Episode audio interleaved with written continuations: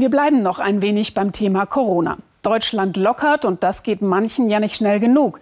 Aber anderswo explodieren die Zahlen regelrecht. In Russland steigt die Zahl der Neuinfizierten momentan um mehr als 10.000 täglich. In der Not agiert Moskau mit drastischen Methoden. Du hast medizinische Kenntnisse, dann wirst du jetzt im Krankenhaus eingesetzt, ob du willst oder nicht. Ina Ruck. Sie bauen so schnell sie können. Ausstellungshallen, Eispaläste, alles wird jetzt zum Krankenhaus. 120.000 Betten müssen her im ganzen Land. Und vielleicht wird nicht mal das reichen. Heute gab es sogar mehr als 11.000 Neuinfektionen, die Hälfte davon in Moskau. Es fehlt an Betten und es fehlt an medizinischem Personal. Russland hat zu wenig davon.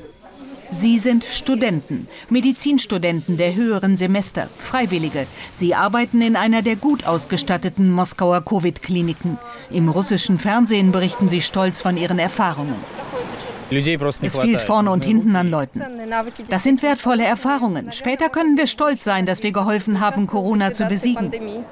Doch freiwillige Arbeit scheint nicht mehr zu reichen. Ende April verordnete die Regierung per Erlass ein neues Praktikum für Medizinstudenten wegen der Corona-Krise ab sofort. Mascha studiert an einer Uni in Russlands fernem Osten. Mehr sollen wir nicht sagen über sie. Seit der Erlass raus ist, hat sie Angst. Wir können nicht Nein sagen. Ich habe die Uni gefragt. Sie sagen, es ist ein Pflichtpraktikum. Das geht doch nicht. Man kann doch nicht bei einer Pandemie einfach Studenten ins Praktikum zwingen. Ich habe eine Kommilitonin, die hat schon vorher freiwillig geholfen. Sie hat sich infiziert und liegt jetzt mit Temperatur am Tropf. Nächster Anruf bei Edgar. Er studiert in Moskau. In einigen Regionen zwingen sie schon die Studenten. Ja, das habe ich gehört. Man droht offen mit Ausschluss vom Studium. Hier in Moskau ist vieles noch unklar. Aber wir sind kein Kanonenfutter. Wir wollen nicht Löcher stopfen, für die wir nichts können. Tatsächlich reformiert Russland gerade sein Gesundheitswesen. Kliniken werden modernisiert. Unter dem Stichwort Optimierung wurden in den vergangenen Jahren aber auch sehr viele geschlossen und noch mehr Stellen abgeschafft.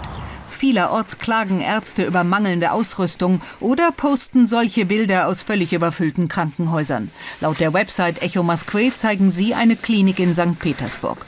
Und noch etwas ist beunruhigend. Im internationalen Vergleich sterben in Russland überproportional viele Angehörige medizinischer Berufe.